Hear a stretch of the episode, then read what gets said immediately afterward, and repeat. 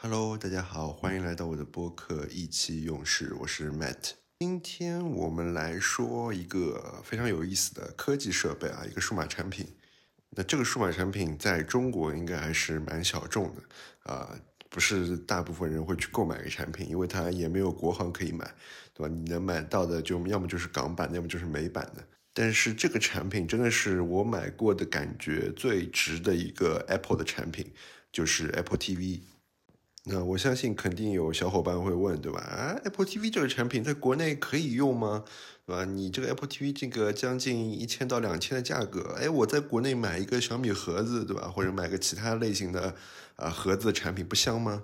是的，我曾经也是这个观点啊。但是当真正入手了这个 Apple TV 以后，这感觉真的是完全不一样。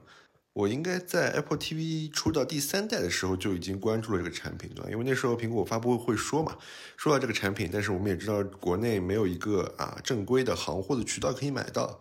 但我那时候就对这个产品很好奇，好奇的点在于说，我那时候根本不知道这个 Apple TV 就是一个电视盒子，那我以为它是一个真的一个大的电视啊，或者是一种啊类似于软件服务的东西。就像是我一开始啊买那个小米盒子的时候，对吧？其实我也不知道这是个什么东西，就看说，哎，好像可以看互联网所有的视频啊，那我理解是不是就是一个大的一个安卓的一个电视端的一个产品？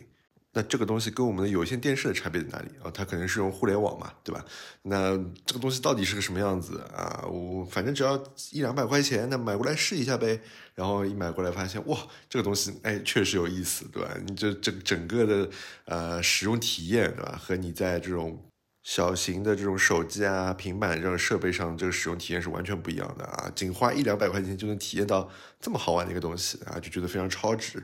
所以那时候就对电视盒子这个东西也产生一定的兴趣，呃，然后后来就看了 Apple TV 的整个介绍嘛，觉得哦，这个产品啊是不错，啊，感觉是一个非常优雅的这个电视盒子，对吧？因为你一看这 Apple 的这个界面，你就知道哇，那个设计的这个能力确实是还是高出别人一筹。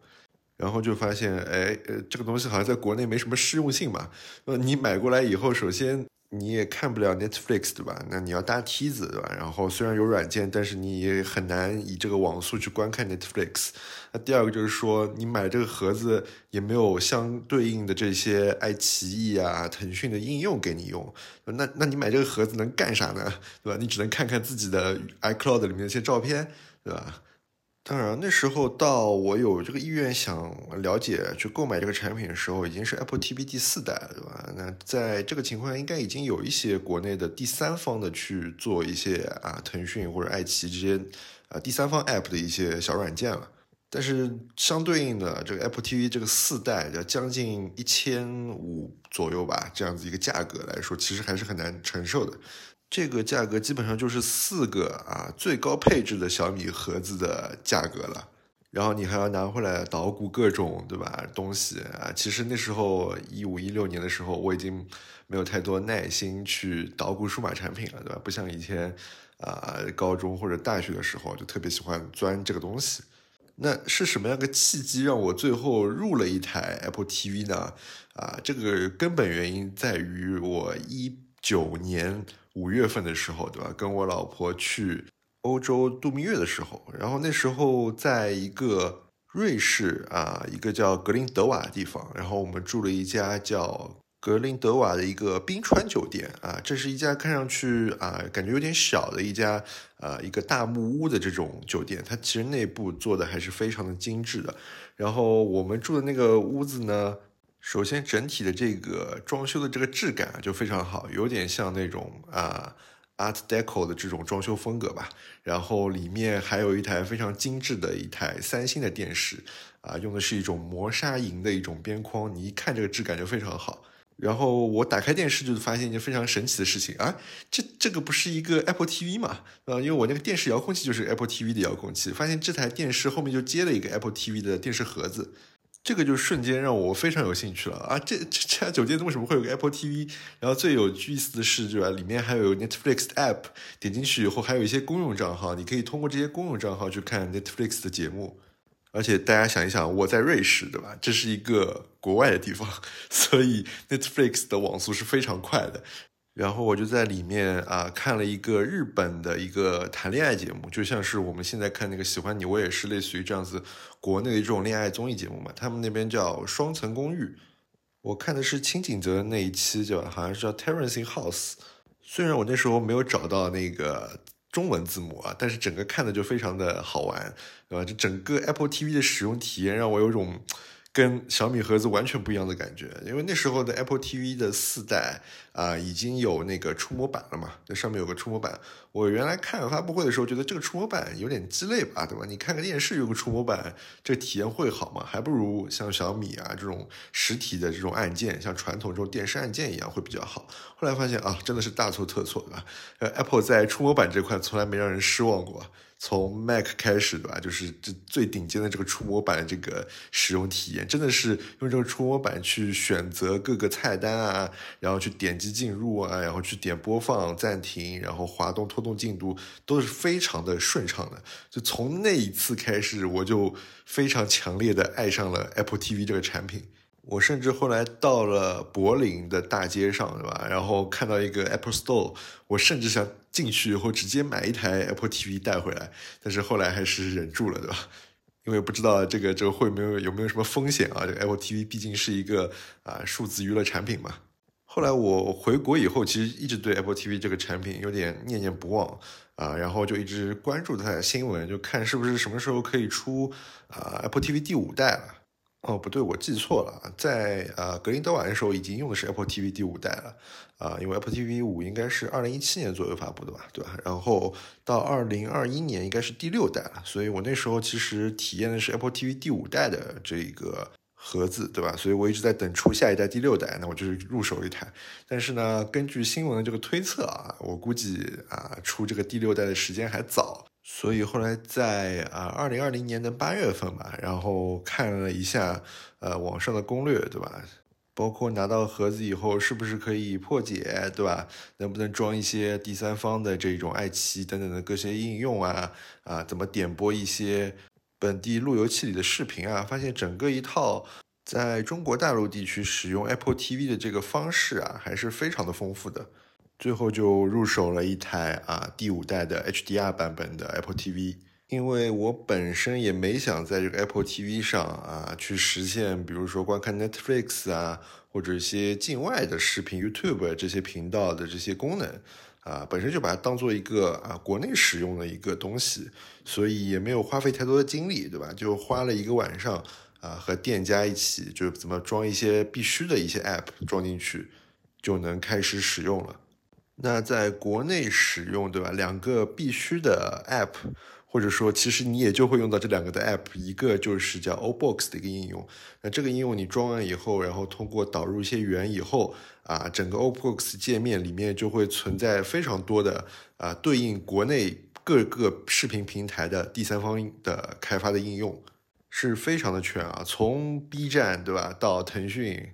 再到很多人都不会看的一个港剧的平台叫埋堆堆，基本上你国内能想到的所有的视频平台在上面都有第三方的应用可以使用。那你甚至可以在里面登录你自己的各平台的 VIP 账号，然后你就能看高达 4K 分辨率的这样子的视频了。但甚至有一些应用里面，对吧？你还能实现 4K HDR 这样子的一个效果。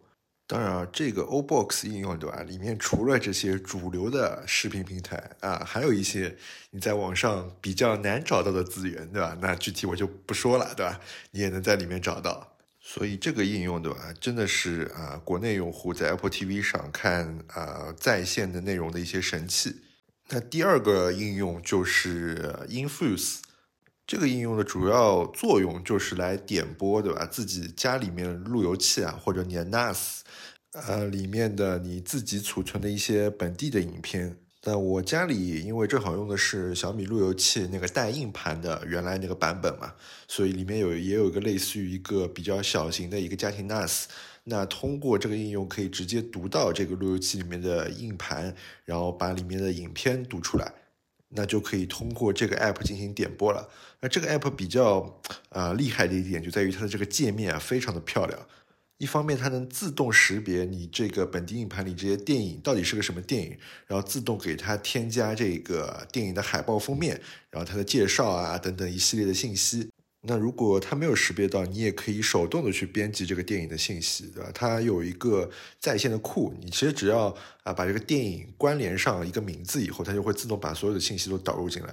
所以你每点进一部电影，里面都是个非常啊完全的一个像豆瓣一样的介绍界面，非常的漂亮。然后它还会把你的这个电影啊分门别类，分成不同的类型。所以一点进去这个 index 这个首页啊，你就会感觉非常的炫目，对吧？它会。跳出来说悬疑，然后比如说爱情片等等等，他会会用这些电影的海报去做一个非常苹果这种 Apple 的设计风格的一个完整的一个电影海报展示的一个墙，就真的这个这个 App 啊，就是你使用体验真的非常的好。我甚至有时候无聊的时候就会点进去看看我曾经看过哪一些电影，对吧？然后它点播的界面其实有个很有特色，就它是有一个在线的字幕库的，所以你如果下了一些呃没有带字幕的电影，你可以通过这个字幕库寻找到你需要的简体中文的字幕。那其实还有一个比较有名的国内的第三方应用叫 iPlay TV，那这个应用就是你可以导入一些本地的电视直播的源。啊，一些内容的一些流媒体的源，以后你就可以在这个应用里面看啊本地电视的一些直播内容了。那这个我曾经一开始的时候用过，后来因为啊使用频率不高，然后那个源又有时候出现一点小问题，然后后来就没有怎么使用这个应用了。所以说，即使不谈论 YouTube、Netflix 这些需要搭梯子才能访问的应用的话，啊，现在在国内使用 Apple TV，其实你也能获得很好的使用体验。我个人认为，甚至。强于我们所说的这些小米盒子啊，或者国内一些其他的第三方的这些盒子，为什么这么说呢？对吧？一方面就是首先 Apple TV 就是一个非常不卡的设备，整个使用体验真的非常的流畅，尤其你在这个触摸的这个操控面板上面，你就滑动啊，就感觉到这整个体验非常的顺畅。不像我们如果有时候用小米盒子啊，或者说其他的一些电视盒子啊，有时候会有一些卡顿，对吧？但大部分现在因为进行一些升级也会比较好。那能在 Apple TV 上看到的国内的视频平台内容，也是和国内的这些电视盒子能看到内容是一样多的，呃，甚至按我前面说的可能更多一点。而且最关键的就是，对吧？它整个使用的体验。是非常的出色的，就是所有的应用，在我前面说的 O Box 这个应用里面啊，所有的这些第三方开发的这些啊应用都非常的。啊，简洁啊，看得非常舒服。尤其是你搜索界面，对吧？Apple TV 有一个非常好的功能，就是你搜索界面点进去以后，你可以通过手机来输入这个内容，然后再点确定，就比啊我们国内做的那些，可能你要通过键盘的这种输入首字母，对吧？更然后去搜索，或者通过语音搜索，我觉得其实是更加方便的。而且最关键的就是啊，你每个应用点进去都没有那些广告。其实那些广告是让我们国内很多盒子甚至电视的一些系统变得卡的很重要的一个原因。但你点进这个 O Box 里面的所有第三方应用，整个体验就是非常的流畅，就是点哪是哪，对吧？能够非常快速的达到你想要看的内容。那甚至的，你可以进行一个全局搜索啊！你不知道这个你要看这个节目在哪个平台上，你就直接在啊 O Box 首页去进行搜索，那你就可以找到，对吧？哪个平台有这个内容，然后直接点进去。这个原来在国内的电视盒子或者电视系统里是做不到的啊。不过现在啊，小米的这个电视盒子好像已经整合的可以做到类似的这样子的功能了。那第三个，对吧？对于像我这个重度的苹果生态产品的用户来说，啊，Apple TV 又是一个非常呃很好的神器了。那我可以在 Apple TV 上去浏览，对吧？我 iCloud 相册里的所有内容，然后你也可以经常性发现它生成了一些，比如说度蜜月旅游的一些照片集锦啊，或者是一些小的日常生活集锦啊，你可以在 Apple TV 上直接播放出来。那另外一个就是 AirPlay 这个功能了，对吧？你可以把手机直接这个镜像这个手机内容到这个电视上面，啊，也可以把 MacBook 的内容直接镜像、无线镜像过去，啊，甚至变成它的第二个屏幕，而且整个一个传输的速率啊是非常高的，你几乎感受不到任何的这种延迟的感觉。那除此以外，你还能使用这个 AirPlay 的功能，对吧？那可以快速把你手机上各种视频内容直接 AirPlay 啊，在线视频内容啊，本地视频内容啊，直接 AirPlay 到电视上，啊，直接通过大屏去播放，整个效率啊，体验也是非常的舒服的。那最后一点啊，再说一下 Apple 本身它自己的一些呃在线提供的这些服务啊，在 Apple TV 上其实也能让你感觉到啊非常的好用。当然啊，这个前提是你首先要有一个啊港服的或者说是美服的 Apple 账号，然后你就能购买 Apple TV 加和 Apple Music 的这样子一个在线的内容服务了。然后现在 Apple 还推出了一个叫 Apple One 的一个套餐啊，你可以花更少的钱对吧，去把一整套的这个服务都买齐，包括像 iCloud 啊，还有可能它的这个苹果的游戏内容。但是我不推荐这个在 Apple TV 上玩 Apple 的这些游戏啊，反正我下的几个游戏使用体验就特别糟糕。那也有可能到下一代，就是我们现在的 Apple TV 六代可能好很多，我也不清楚，没有体验过。但回过头来说，Apple TV 加和 Apple Music 都是我使用体验感觉非常好的两个服务。那 Apple TV 加对吧？它本身其实如果啊你买了一个新的苹果设备，然后你登录你的港服账号，然后你可以在三个月之内，然后去领取一个一年免费使用的 Apple TV 加的一个。免费服务，对吧？然后 Apple TV 加其实因为苹果在这个影视内容生态上其实投入了蛮多，所以它里面有非常多的类似于像纪录片啊、一些啊美式喜剧啊、一些很优质的内容，包括啊最近比较火的初创玩家，对吧？We Crash 啊都是 Apple TV 加去做的，而且对国内用户非常好的一点，对吧？就是它不需要你搭梯子，你就能非常流畅的看到这些在线内容。啊，它的整个逻辑跟啊 Netflix 也是一样的，它是不能调整分辨率的啊，但是通过测速你的这个网络这个速度啊，它会慢慢的帮你把这个分辨率越调越高啊，最高可以达到 4K HDR。那我用 4K HDR 看过一些里面的纪录片啊，整个体验确实不错，对吧？相较于我们自己的像腾讯啊、爱奇艺里面的一些 4K HDR 的这种感受来说。我觉得是完全不输的，而且可能会有那么一点点小的优势。那另外一个就是 Apple Music，对吧？这个我个人因为本身在手机上就是一个重度的 Apple Music 的用户，对吧？我非常不喜欢国内的 QQ 跟网易这么花哨的界面和时常性出现的一些啊无法点播的广告啊，乱七八糟的东西，就只觉得整个非常的杂。所以我在手机上也是用 Apple Music 的。那在 Apple TV 电视上，对吧？你用 Apple Music 的感受也非常好，网速上也没有问题，对吧？整个乐库的这个容量，对吧？你能想听的歌基本上都有。那你没有事情做的时候，还可以看看里面的一些 MV，对吧？啊，整个视频载入的速度跟 Apple TV 加一样，都是比较快的。然后你可以看很多欧美的一些拍的非常有质感的 MV，对吧？因为我本身是比较喜欢 Taylor Swift 的，对吧？所以你在上面都可以找到他的 MV。啊，拍的非常精致啊，分辨率也非常高。那我自己啊，在小米盒子上也一直用 QQ 音乐啊，整个体验就是完全不能比，真的这个 Apple Music 是完全秒杀 QQ 音乐的啊。当然啊，在本地的一些内容上，肯定还是啊 QQ 音乐做的更好一点了。但啊，华语乐坛这个情况，对吧？我也不太听现在的一些啊华语的歌曲，嗯，不过还是很推荐告五人的歌的啊，最近非常迷告五人的歌。所以这个 Apple TV 这个东西啊，我整个两年使用下来的体验真的是非常好的啊！我真的觉得这是我可能买的最值的一个苹果产品了。而且我甚至都没有用到 Netflix 跟 YouTube 的功能，我都觉得它使用体验非常的好。当然啊，作为一个电视盒子来说，对吧？你现在要将近花一千五左右的价格去买一个，确实有点贵。